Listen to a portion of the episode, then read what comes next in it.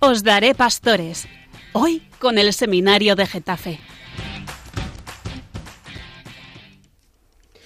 Buenas noches, qué alegría volvernos a encontrar aquí en Radio María con nuestros radio oyentes del programa Os Daré Pastores y hoy hemos venido el propedéutico en completo, que es el primer curso del seminario de Getafe y os está hablando Jesús Parra, que es el rector. Eh, conmigo han venido Chechu, muy buenas. Muy buenas. Víctor, ¿qué tal estás? Muy bien, un poco cansado porque no son horas, pero bueno, buenas noches a todos. No son horas, ¿verdad? Para hacer un programa. Gio, buenas noches. Buenas noches a todos, estoy bien. ¿Estás bien? Bien. Josemi. Buenas noches. ¿Qué nos cuentas? Pues aquí estamos, en un programa más. ¿Has cambiado de peinado? Bueno, ¿Ha sí. sido para el programa? Sí, ha sido para el programa. Qué Es que esta es una ocasión especial. Sí, sí, porque es que además eh, dice algo del tema que hoy vamos a tratar. Y luego también en control están Nacho. Buenas noches, aquí estamos un- una noche más. Una noche más, muy bien. Y David. Buenas noches a todos. Muy buenas. Pues, ¿cuál es el tema que vamos a tratar hoy? Es el de los santos padres de la iglesia. ¿Y quiénes son estos? Porque uno pensará, pues santos padres hay muchos en la iglesia. Sí, pero esta denominación de santos padres la reciben los primeros teólogos dentro de la iglesia, la primera literatura cristiana que hay en la iglesia, la primera teología la hacen los santos padres de la iglesia y de eso vamos a hablar porque eh, son unos santos que empiezan a sistematizar el, el estudio teológico y que nos ayudan mucho a reflexionar sobre la fe. Eh, bueno, lo primero de todo es felicitaros eh, y felicitaros por la resurrección de Jesucristo. Estamos en la octava de Pascua y le damos gracias al Señor porque resucitó para salvarnos también a todos nosotros. Feliz Pascua de Resurrección a todos. ¿eh? Tenéis, Gracias. fijaos, los seminaristas tienen, no los veis, pero tienen cara de resucitados todos. Sí. Han descansado además de, después de la Semana Santa, del día del seminario, de muchas cosas que tuvimos justo antes de la Semana Santa y aquí están frescos como repollos. Pues eh, y como repollos que son, os van a hablar con mucha sabiduría sobre los padres de la Iglesia. Estáis escuchando el programa Os daré pastores y estáis con el seminario de Getafe. Sabéis que nuestro programa tiene varias secciones y vamos a empezar con una sección que era de las más importantes para los padres de la Iglesia. ¿De qué partían principalmente los santos padres, estos primeros teólogos de nuestra Iglesia? Partían sobre todo de la escritura. Pues nosotros vamos a hacer lo mismo. Vamos a comenzar el programa desde la escritura. ¿Y cuál es la sección? A ver, eh, un seminarista que lo sepa. ¿Cuál es la sección de nuestro programa que está dedicada especialmente a la Sagrada Escritura? Josemi, Flashes bíblicos. pues vamos con ellos. Flashes bíblicos. Flashes bíblicos que hoy lo ha preparado. Lo hemos preparado entre tres, pero Oh, es una ocasión especial porque ¿por qué? esta vez Flashes Bíblicos se une con la tutú, tuneladora. Anda, pues luego tendremos que poner. Ah, mira. bien, bien. Chechu, ya que has empezado a hablar tú, ¿quiénes lo habéis preparado? Pues lo hemos preparado Giovanni, Josemi y un servidor. Bueno, y un servidor, ¿de qué nos va a hablar? Pues os voy a hablar del Evangelio de Lucas 24, 1, 12. ¿De qué trata? Pues no, no lo voy a, leer entero, pero pues eh, básicamente pues que María Magdalena, Juana y María la de Santiago pues fueron al sepulcro y ¿qué pasó? que le encontraron vacío. Bueno, pues de aquí hemos resaltado tres eh, partes de, de tres santos padres. La primera, el versículo 5, que resaltaría de esta parte, eh, como estaban llenas de temor, eh, eh, las miradas inclinadas hacia tierra, eh, los, los dos hombres varones con vestidura refulgente dijeron, ¿por qué buscáis entre los muertos al que está vivo? Es decir, que nos vais a hablar de comentarios que hacen los santos padres a algunas de las partes de este evangelio que nos, que nos acabas de decir ahora, el de Mateo, ¿no? Exactamente. Bueno, entonces, esta primera parte eh, que nos has dicho, que las mujeres estaban llenas de temor y esos dos personajes refulgentes que se les aparecen, ¿qué nos dicen los santos padres o quiénes de los santos padres? Pues en este primer santo padre sería eh, Cirilio de Alejandría, pues resalta eh, la pregunta de pues eh, ¿qué, ha- qué hacían las mujeres buscando al que está eh, entre los muertos, ¿no? Si está vivo. Y resaltaríamos de esta primera, no está aquí, sino que ha resucitado. Y es que el verbo de Dios vive para siempre y por su propia naturaleza es vida. Cuando Él se vació de su condición de Dios y se hizo semejante a nosotros, probó la muerte, pero esto significaba la muerte de la muerte. Ha resucitado, por lo tanto, de entre los muertos, un camino de ascenso hacia la incorrupción que realizó no para sí mismo, sino más bien para todos nosotros, y que nadie busque entre los muertos al que vive eternamente. No está aquí, es decir, en la muerte y en el sepulcro. ¿Dónde pues? En el cielo, evidentemente, en la gloria que Dios, que a Dios corresponde. Muy bien, como los santos padres son muy densos y cualquiera que esté escuchándonos ahora dice, bueno, eh, es que este hombre ha dicho muchas cosas. Eh, decidme, ¿con qué os quedaríais? Yo, por ejemplo, me quedo con que mm, después del pecado, lo ha dicho muy bien, eh, la muerte pues lo llena todo. Entonces, ¿quién puede matar a la muerte? Pues el que es la vida con mayúscula que es Cristo, ¿no? cuando habla de eso, de que la muerte muere con Cristo. Me parece muy bueno, muy bien, bien San Cirilo. Bien. ¿Alguno más, al- alguna cosa de la que haya dicho que os haya gustado? ¿Mm? No, es tan denso que todavía lo están Es asimilando. inabarcable. Muy bien, Tanta sabiduría no la abarco. Muy bien. Y la última, la última frase sería, eh, en este caso, de este Santo Padre, San Agustín. Y es que resalta muy bien el papel femenino. Pues dice, ved aquí lo que ha motivado a Jesucristo el Señor a hacer que fuese el sexo femenino quien primero anunciase su resurrección. Por la mujer cayó el hombre, y por la mujer encontró la, re- la repara- re- la reparación, pues una virgen había dado a luz a Cristo, y una mujer anunciaba su resurrección. la importancia de las mujeres, que además son las testigos de la resurrección, ¿eh? que, que en, aquel momento las mujeres en un juicio no podían ser testigos. Y fijaos, el Señor escoge como testigos de la resurrección a las mujeres. Eh, muy bien. Oye, Chechu, hoy te lo has preparado, tío. Fíjese, pues sí, ¿eh? Muy bien. No, no, nos ha gustado ¿eh? tanto lo de lo que nos ha dicho San Cirilo como San Agustín, Me alegro muchísimo. que es ya de los más tardíos. ¿eh? San Agustín ya muere en el siglo V y entonces es, es de los padres de la Iglesia más pues más tardíos. Bueno, mm, te lo agradecemos mucho. ¿Alguna cosa que nos quieras añadir? Daría paso a mi compañero Giovanni. Pues, pero antes de Giovanni, vamos, para que eh, Giovanni tome conciencia, antes podíamos escuchar eh, alguna cancioncilla. Yo creo que, mm, o sea, una, una, una que tenga que ver con la resurrección. A ver, Pues- Josemi, elige tú. A mí se me ocurre una que nos va a gustar a todos seguro, porque es de Balibán, que, bueno, pues hace ahí una canción animada hablando pues de la resurrección. Oh, pues venga, eh, David, nos la buscas y nos la pone. Ya la tienes, pero qué tío. Pues venga, vamos a escucharla. Estar rápido como Juan, Sí, sí, yendo al sepulcro. sí, sí. Cristo ha resucitado.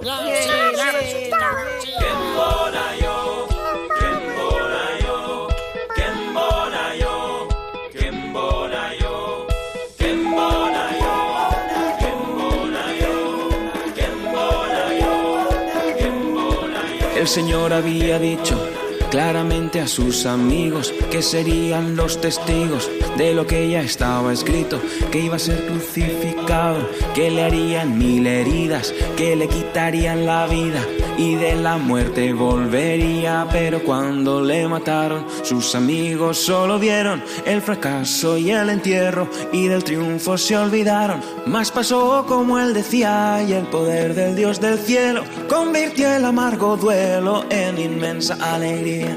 Cuando aún no amanecía, las mujeres con ungüentos fueron a buscarlo muerto, pero vieron que vivía. Cristo ha resucitado. Cristo ha resucitado. Pedro y Juan después corrieron hacia aquel sepulcro abierto y al ver que no había cuerpo comprendieron y creyeron. Cristo ha resucitado. Cristo ha resucitado. Y lloraron de alegría y después para su gozo el Señor vivo y glorioso en cuerpo y alma aparecía. Y esta es fe de los cristianos, que el Señor del universo junto al Padre está en los cielos ahora que ha resucitado. Cristo ha resucitado. Cristo ha resucitado. Junto al Padre su reinado.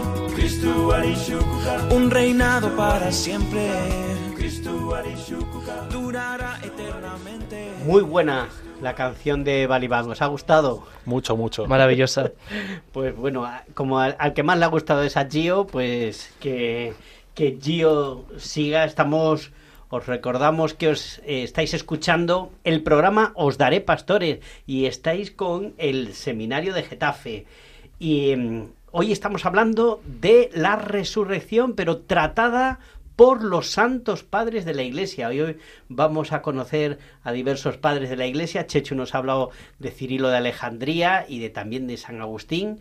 Y ahora Ahora eh, hemos seleccionado otro breve pasaje de- del Nuevo Testamento, en particular del Evangelio de San Juan, donde em, pues Santo Tomás eh, puede tocar las llagas de Cristo. Y lo voy a leer rápido y luego voy a citar eh, unos pares rápidamente.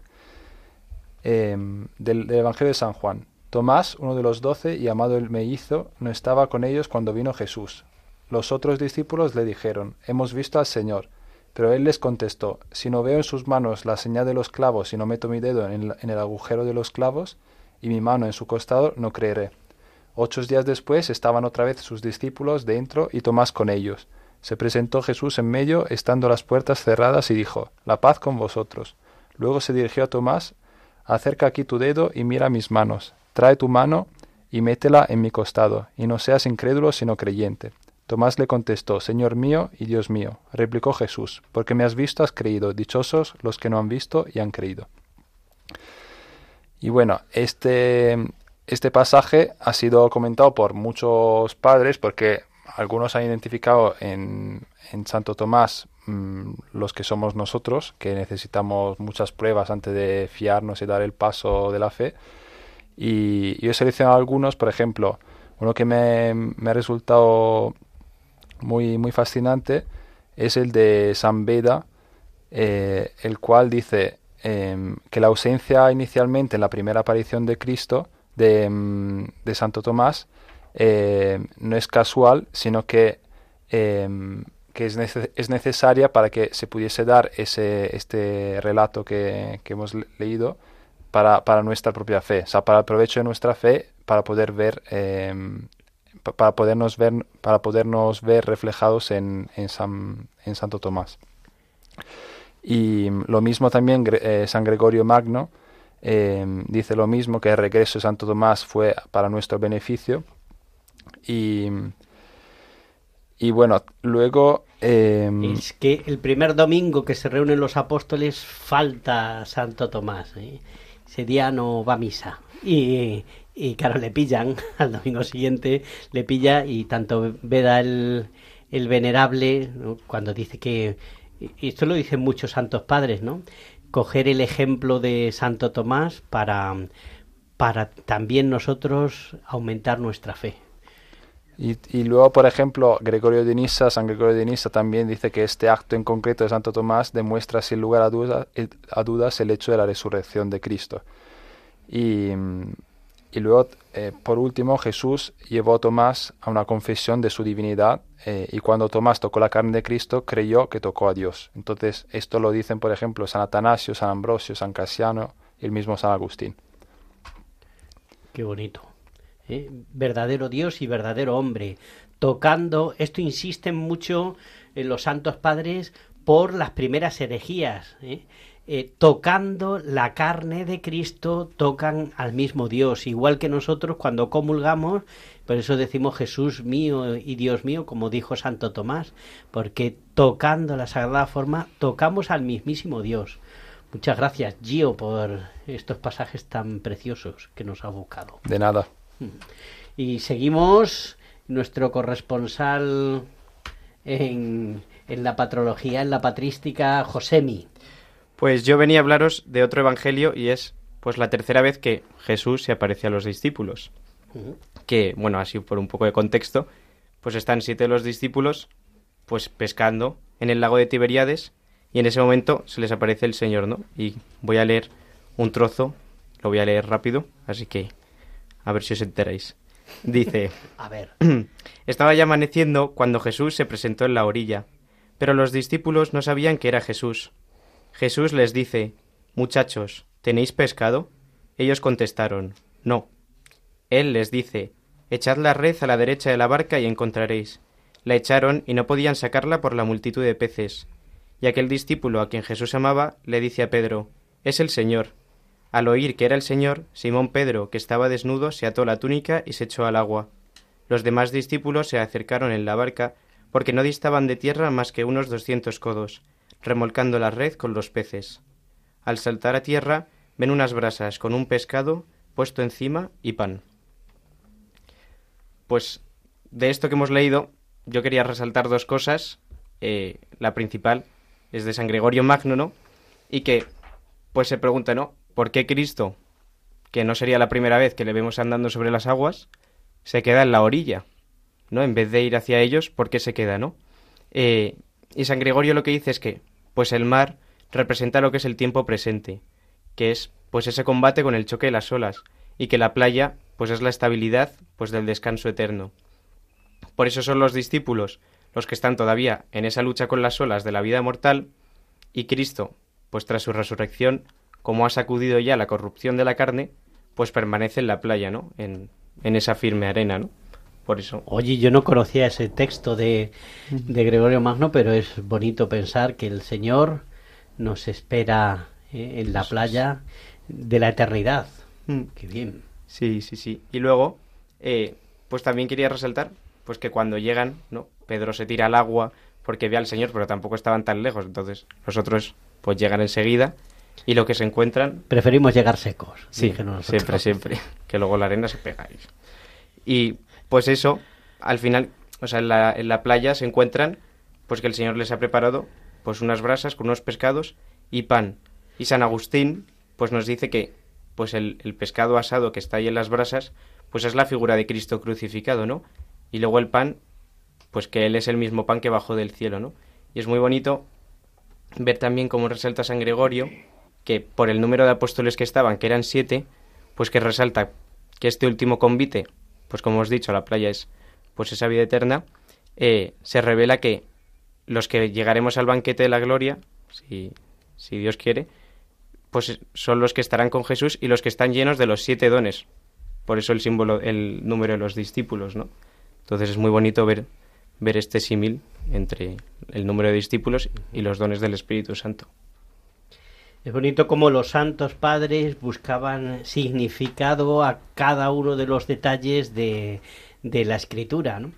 Y mm, de lo que decíamos antes, claro, eran tiempos también en los que eh, había que ir definiendo el dogma de fe. Mm, aparecen herejías, pero las herejías no eran, los herejes no eran personas que un día se levantaban con una idea, sino eran grandes pensadores y teólogos. Dice Benedicto XVI que también, pues, eh, las herejías y algunos herejes son piedras de ese edificio teológico que tenemos ahora. Gracias a que se preguntaron ciertas cosas, a veces les dieron una respuesta errónea, bueno, los herejes siempre errónea, pero gracias a eso hubo respuesta pues de los primeros teólogos y grandes teólogos como fueron los padres de la iglesia.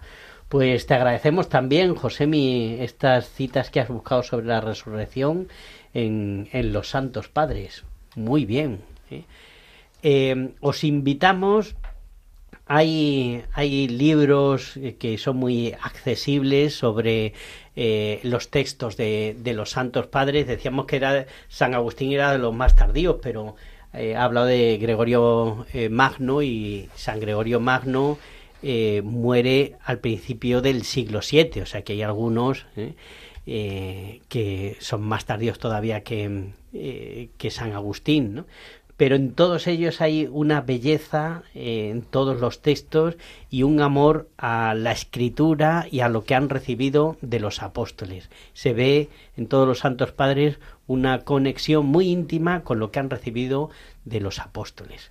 Muy bien, ¿queréis comentar algo más de esto que, que habéis buscado y de no?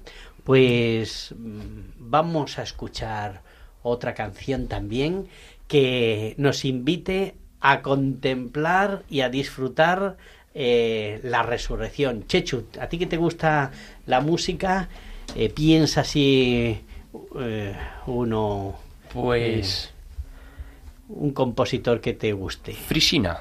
Pues de Frisina. Tu favorito, precisamente. ¿eh? Sí. Mira, Frisina. pues, ¿Y qué? A ¿Te ver, acuerdas de alguna? de- Perdonad, perdonad mi, mi pronunciación, pero cantate al signo, signore. Señores, señores. Señores, señor, tenemos aquí Menos mal, está Giovanni. Gio, Estamos, que- estamos. Pues, pues estáis escuchando el programa Os Daré Pastores con el Seminario de Getafe y ahora vais a escuchar a Frisina con Cantate al Signore.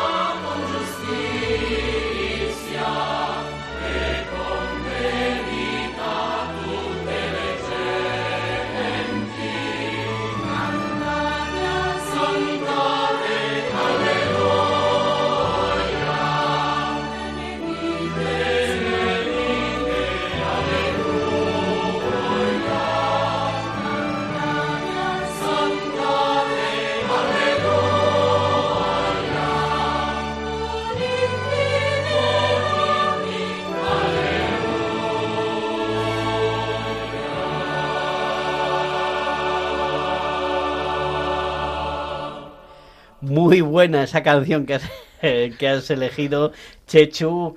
Chechu que tiene toda la colección de Frisina. Un gran forofo. Sí. Y, y nada, pues te lo agradecemos porque has escogido muy bien. Pues bien, eh, estáis escuchando el programa Os Daré Pastores con el seminario de Getafe y estamos a mitad de programa. Vamos con la siguiente sección. El bosque de libros. Mm, da gusto ¿eh? meterse en este bosque en primavera. Está repleto, es que están los árboles y las plantas repletas de libros, ¿verdad, Nacho? ¿Eh? Pues, pues sí, la verdad es que Sí, sí. Libros tenemos para aburrir. Bueno, oye, no veo al guardián, el que, al enano guardián, que es el que lleva el registro de los libros. ¿Tú has podido hablar con, con él? Pues y... no, no lo he visto. Debe, ¿No? debe A mí me dijo que, que se iba de vacaciones Ah, que se iba de vacaciones. con Bueno. los pitufos de otro bosque. Ah, bueno, bueno, bueno. Pues que se lo pase bien y que descanse. Que, mm, bueno, pero si no habrá que pedirle permiso para coger el, el libro. ¿Has escogido algún libro del bosque? Pues he escogido algún libro. He escogido dos libros. Eh, Oh. Hay uno que es además doble, o sea que tenemos tema. Tenemos Bueno, muchos, bueno. mucho bosque y muchos libros. Bueno, bueno, pues cuéntanos. Pues el primero eh, es un libro que se llama Los Padres de la Iglesia. Eh, Son dos volúmenes eh, y está publicado por Editorial Ciudad Nueva. Está escrito por Benedicto XVI, eh, y, pero luego lo ha preparado Marcelino Merino Rodríguez, eh, que es uno de los que prepara en Ciudad Nueva pues todos estos libros, ¿no? Y entonces, ¿de dónde sale todos estos escritos? Benedicto XVI no ha publicado un libro co- como tal, sino que lo que ha hecho es ir escribiendo o ir hablando en sus catequesis de los miércoles, desde 2007 hasta 2008, estuvo escribiendo sobre el tema era los padres de la Iglesia. Y entonces en una hoja, dos hojas, eh, introducía a un padre y hablaba sobre él, sobre las circunstancias que había en ese momento, los problemas con los que luchó, qué es lo que aporta la iglesia, eh, en fin, es una riqueza y, y es algo que merece la pena leer. Yo antes de entrar al seminario no lo conocía muy bien en detalle que era esto de los padres de la iglesia y es verdad que hemos tenido un montón de clases, hemos estado expuestos a los padres de la iglesia ahora al entrar y se disfruta un montón. Bueno, y de esto que está diciendo Nacho, ¿a los demás os suena algo? Sí, me suena ahora A ver. estos días aquí de cuaresma, que en la cena hacemos silencio mayor, ¿no? Después de vísperas y aprovechamos el silencio pues para alguien sale a leer y está leyendo pues las catequesis del Papa Benedicto XVI. Muy bien, sobre los padres de la iglesia. muy bien, alguien se ha enterado. ¿Eh? Por las noches, eh, durante el silencio de la cena, vamos haciendo turnos para leer eh, pues un texto y este año precisamente eh, ha sido este el texto escogido, las catequesis de Benedicto XVI sobre los padres de la Iglesia, que son unos resúmenes increíbles sobre cada uno de los padres, sus circunstancias, su enseñanza. Muy bien. Y, me- y merece la pena porque son unas 272 páginas el primer volumen. Unas Cien- 272, más o menos. aproximadamente. Edición de bolsillo. y y las, el segundo volumen son unos unas 176. Entonces, bueno, al final son muy asequibles, están también eh, muy, muy bien estructuradas, entonces uno puede leerlas en el metro, leerlas de camino al trabajo en el tren, eh, por la noche antes de acostarse, pues leerse a un padre de la iglesia, ¿no? Yo creo que es una cosa pues fantástica poder disfrutar de los padres. Si no, también eh, las pueden acceder a ellas en la página del Vaticano, que están todas publicadas. Y pues, si no pueden comprarse el libro, pueden acceder a esta versión en digital y así pueden enriquecerse de la, pues estos catequesis maravillosas del Papa Benedicto XVI. Vatican va, muy bien, sí, sí. En los padres encontraremos padres como Clemente Romano, que sería el primero, ¿no? Eh, según va haciendo el Papa hasta San Máximo el Confesor y va recorriendo pues distintas etapas eh, desde los comienzos del siglo I hasta pues el siglo VII. Eh, entonces, nada, súper recomendable. Y eh, había dicho que había traído otro libro. Eh, este segundo libro es el que hemos usado un poco ahora para hacer las reflexiones eh, sobre los flashes bíblicos. Este libro se llama La Biblia comentada por los padres de la Iglesia y también está pues dirigida la edición por Marcelo Mer- Merino Rodríguez. Esto son más páginas. Esto es un libro de consulta. Son 30 tomos, unos cuesta unos mil euros toda la edición. En internet no se encuentra. Edición de lujo. Eh, entonces es, es una edición más recomendable pues para gente que quiera estudiar, ir al detalle, eh, meterse de lleno en la Biblia. Sí. Eh, está mm, estructurado, o sea, cada mm, tanto del Antiguo Testamento como del Nuevo Testamento, pues cada tomo coge un libro o si eh, si es pequeño, si es una carta, a veces son dos o tres cartas, ¿no? O eh, uno- algunos de los evangelios están divididos en dos o tres tomos, ¿no? Y luego va pasaje por pasaje con los comentarios de los santos padres. Y en cada pasaje además tiene una introducción muy buena eh, con las líneas principales, las líneas teológicas principales eh, que resaltan los padres, como habéis hecho vosotros antes, ¿no? Con, con los textos que habéis cogido de la, de la resurrección. Sí, sí, en el muy recomendable. En el seminario tenemos alguno de los tomos, pero es verdad que la colección entera no la tenemos. A mí mm, me regalaron algunos tomos cuando me fui de una parroquia y otros tomos cuando me fui de otra. Entonces, a veces te dan ganas que te vayan echando de muchas parroquias para tener ya toda la colección entera. Pero claro, si te echan, lo más seguro es que no te lo regalen. ¿eh? Pero bueno, es muy, muy recomendable si, si no comprarla, porque es verdad que es, un, eh, es una colección para una biblioteca. Pero eh, si en algunas parroquias yo sí que mm, sé que en algunas parroquias las tienen y las tienen también a disposición de, mm, de algunos catequistas de adultos y tal para pues para la formación para preparar sus catequesis. Muy bien alguna cosa más que nos quisieras decir Nacho Yo creo esto? que es tema más que suficiente para Bueno. los oyentes. Desde luego van a tener mucho que leer y, Sí. y muy interesante. Bueno, bueno, sí. Te has cogido una parte del bosque eh, importante. Bueno, pues, pues, qué bien, vamos muy adelantados. Estáis escuchando. Os daré pastores. Con. El seminario de. Getafe. Muy bien. Le ha costado reaccionar a Chechu. Es que no son Eh, horas. Bueno, y ahora Chechu, te dejamos que elijas también. eh, has escogido antes a Frisina. Antes ¿eh? a Frisina. Que era, es, es tu preferido. Pues ahora otro que aunque no sea preferido, Ahora, pero bueno. uno que, que te que no, me, no me gusta tanto, pero bueno, venga, vamos a poner a Soy Libre del grupo de Hakuna Group Music. Wow. Lo ha dicho irónicamente porque sí, que le gusta, porque luego alguno va a decir, ¿y no le gusta? Pues sí, Chechu es un fan de Hakuna. Pues eh, David, que está ahí buscándolo como loco, ¿eh? como eh, él sabe muy bien, ¿ya lo, ¿ya lo tienes? Pues venga, lo escuchamos.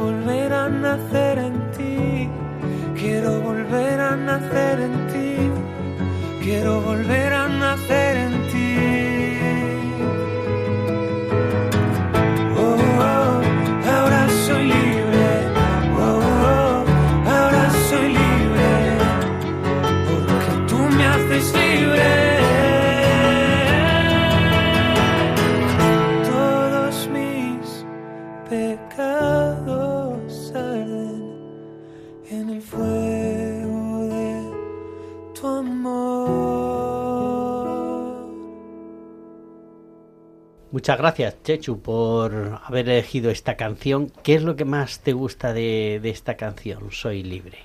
Un Todo. Todo, bueno. Como la O sea, te hemos una de las canciones que cantaron No, pero todo, alguna frase que, que te guste.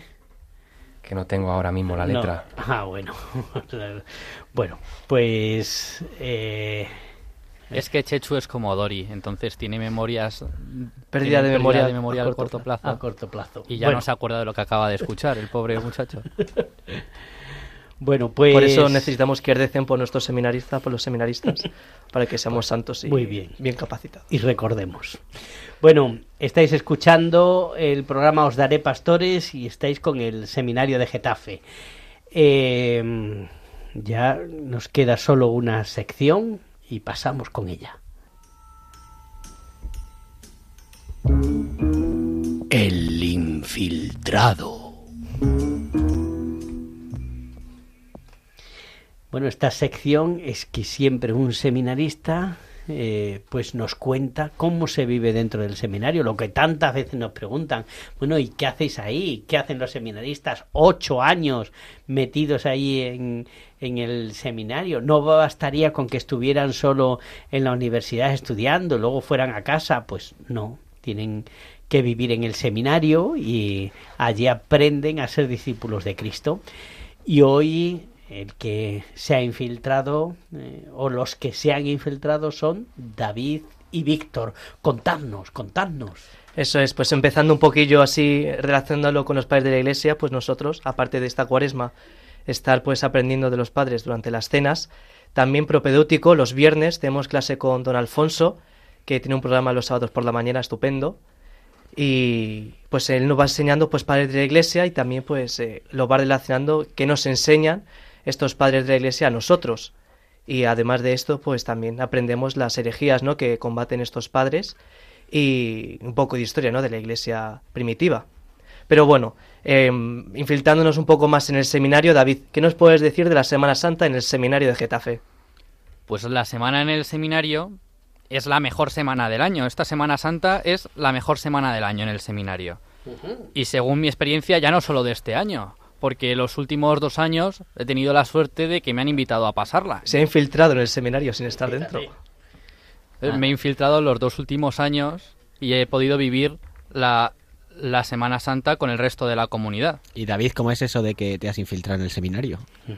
Aquellos que están un poco en discernimiento, el seminario, para conocernos, que no somos tan raros, o que lo somos, pero para saberlo, pues nos invita sobre todo a- al triduo, porque ahí es donde más, cono- más se conoce a la persona, en la convivencia. Y también para, para que tú conozcas el seminario, entiendo, ¿no? Bueno, lo íbamos conociendo a la par, nos íbamos conociendo los dos. Muy bien. Pues cuéntanos, cuéntanos de esta Semana Santa. Pues la Semana Santa, como bien sabéis, empieza el Domingo de Ramos. Y, y la empezamos con un canto precioso en gregoriano en la Catedral de Getafe. Un canto precioso llamado Pueri Hebreorum, que relata cómo los niños hebreos, cuando Jesús llegaba a Jerusalén, salían aclamándolo con palmas y con ramos de olivo Bueno, exactamente no empezamos en la catedral, sino en el hospitalillo de Getafe y de ahí recuerda que íbamos ya cantando esa canción y con los ramos hacia la catedral, pero bien, sí, sí, era esa. Sí, bueno, o sea, me refería en la catedral porque el seminario especialmente vive en la catedral la, la Semana Santa. Todos los oficios participa el seminario especialmente, ayudando en el acolitado como monaguillos y también en la liturgia como, como can- cantores. Bueno, algunos cantan y los otros damos la nota. Exacto. Cuéntanos, sigue, sigue. El martes santo fue un día precioso y, y muy sacerdotal. Pero antes no nos podemos olvidar de que estuvimos en Cienpozuelos. El lunes. El lunes, sí. Viendo una obra que no me acuerdo cómo, cómo se llama. Un auto sacramental. Es un auto sacramental. Ah, claro, es y- que ha dicho Víctor antes lo que, lo que significaba eso, pero ya no me acuerdo. No, no. Eh, un auto sacramental y antes fuimos a ver también a San Benito Meni, eh, que es un santo de nuestra diócesis. Bien. Ah, era eso, que no me acordaba. El martes santo participamos e- en la misa crismal, que es una misa en la que se bendicen los óleos y se, san- Se consagran. se sí. consagran con los que luego se impartirán los sacramentos del orden, de la confirmación, del bautismo y de la unción de los enfermos. Y me parece muy bonito también porque en esa misa los sacerdotes renuevan sus promesas sacerdotales. Exacto. Entonces no sé cómo lo viviría el sacerdote que está acompañándonos, pero yo creo que, fue muy bonito también para él. Pues claro que sí, porque mm, cada vez que renovamos las promesas, eh, pues nos acordamos más que de nuestra fidelidad, que yo creo que esto es una experiencia en todos los sacerdotes, de la fidelidad de Cristo, que nos permite año tras año, pues a renovar estas promesas después de que Él, pues ha cumplido la suya, que, que es que nos sigue manteniendo en el sacerdocio. Y me parecía también muy bonita esa misa pensando en esos óleos que se habían consagrado. Porque todos conocemos algún catecúmeno que, que recibirá este año algún sacramento de estos. Pensaba en, en, en algún diácono que podía que puede que reciba el orden sacerdotal este año y sobre todo también en catecúmenos de confirmación que, que conozco de, de Navalcarnero a los cuales yo he dado catequesis y que recibirán este año el sacramento. Muy bien. Seguimos con la Semana Santa. Bueno, el miércoles tuvimos un retiro muy bonito que nos, nos dio don Ginés, nuestro obispo, y nos sirvió pues para asentar el corazón en el núcleo de la Semana Santa, que es el triduo que empezaríamos el día siguiente. Bien. Empezamos el triduo siendo invitados a desayunar por el, por el arciprestazgo de Fuenlabrada. Sí, fuimos a la parroquia Nuestra Señora de Fátima y, y fueron muy generosos. Un agradecimiento desde aquí a todos los que nos invitaron a este. Sí. A don Manuel Alicea, el párroco, que lo preparó, pero a, a don Alfonso, el, el arcipreste, que, que ya nos invitó también el año pasado, y- pero no, no se pudo. Y muy bien, estuvimos ahí rezando laudes con los sacerdotes del arciprestazgo y luego compartiendo el desayuno. Sigue, sigue. Luego por la tarde fuimos a los, a, a los oficios del día y más tarde fuimos de excursión a visitar monumentos de la diócesis. No monumentos artísticos, sino donde se reserva el Señor en ese día tan especial. y este año hemos ido a los de Getafe. Fuimos de la catedral y luego fuimos visitando eh, monumentos de, del arciprestazgo de Getafe. Y eso es muy bonito y a mí me gusta mucho porque vemos cómo la gente cuida el lugar donde, donde reservan al Señor. Y también luego por la noche tuvimos un rato de, de velar. Durante toda la noche nos repartimos por turnos para no dejar solo, solo al Señor. Señor. El Viernes Santo participamos también de los oficios y luego durante la vigilia pascual, el sábado santo, no tuvo, no hicimos muchas cosas. Descansar un poco, sí. Otros años hemos ido de excursión, pero este año nos hemos quedado en el seminario. Y la vigilia pascual, además de ser preciosa, tiene para mí un significado especial, porque hace dos años se bautizó en ella mi amigo Guille, y gracias a que el seminario me haya invitado a pasarla con, con la comunidad, pues, pude ver cómo mi amigo Guille recibía la iniciación cristiana, y me pareció pues precioso. O sea, tu amigo Guille lleva dos años de bautizado. Sí, lo, bueno, no sé cuándo sería la... no sé qué día sería en concreto, pero sí que sé que fue la vigilia pascual. Bueno, pues entonces dos años más o menos. Es un ¿no? bebé en la fe, eso Sí, es. sí. Bueno, Como pues, todos nosotros. Saludos a, a Guille. ¿Y qué más? ¿Qué más pasó el sábado santo? Pues por último, después de la vigilia, tuvimos una, una cena súper chula con todo el seminario y con nuestro obispo. Con además una especie de festival de talentos que preparan algunos seminaristas con eventos como una batalla de chistes o una canción preparada normalmente los últimos cinco minutos del tiempo libre antes de los oficios. Pues sí, sí, que está muy apretado precisamente en Semana Santa. Bueno, y después de eso, el domingo de resurrección, pues ya celebramos en la catedral la resurrección de Cristo con nuestro obispo y ya nos fuimos a descansar. Y hemos empezado la Pascua volviendo a casa, como los discípulos enviados a Galilea, a ver al Señor entre los suyos y a dar testimonio de la resurrección de Cristo, que es muy importante. Pues muy bien. Y hablando de descanso, os vamos a dejar descansar de nosotros. Eh, estáis escuchando ya muy poquito, eh, porque queda ya muy poquito de este programa, el programa Os Daré Pastores con el seminario de Getafe y con el curso propedéutico que ha estado muy a gusto con vosotros compartiendo eh, pues su vida del seminario y especialmente pues lo que hemos vivido en esta Semana Santa y en la resurrección. Feliz Pascua de Resurrección y nos veremos dentro de poco.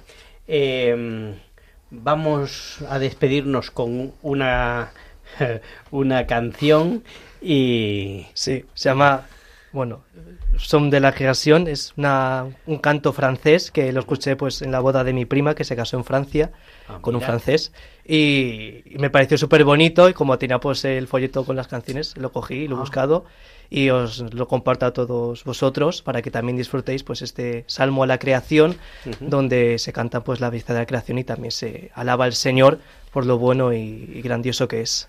Pues muchas gracias Víctor por habernos buscado esta canción y nos despedimos ya de todos vosotros y esperamos que dentro de un mes pues nos volvamos a encontrar aquí en Radio María. Feliz Pascua.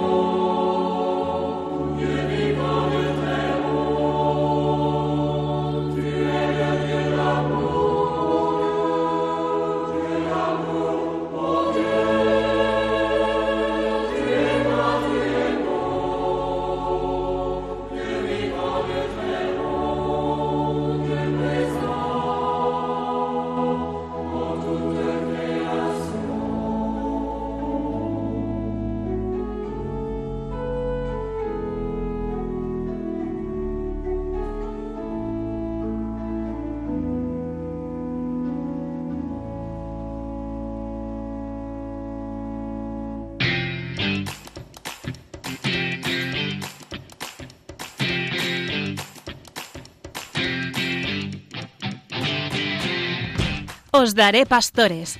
Hoy con el Seminario de Getafe.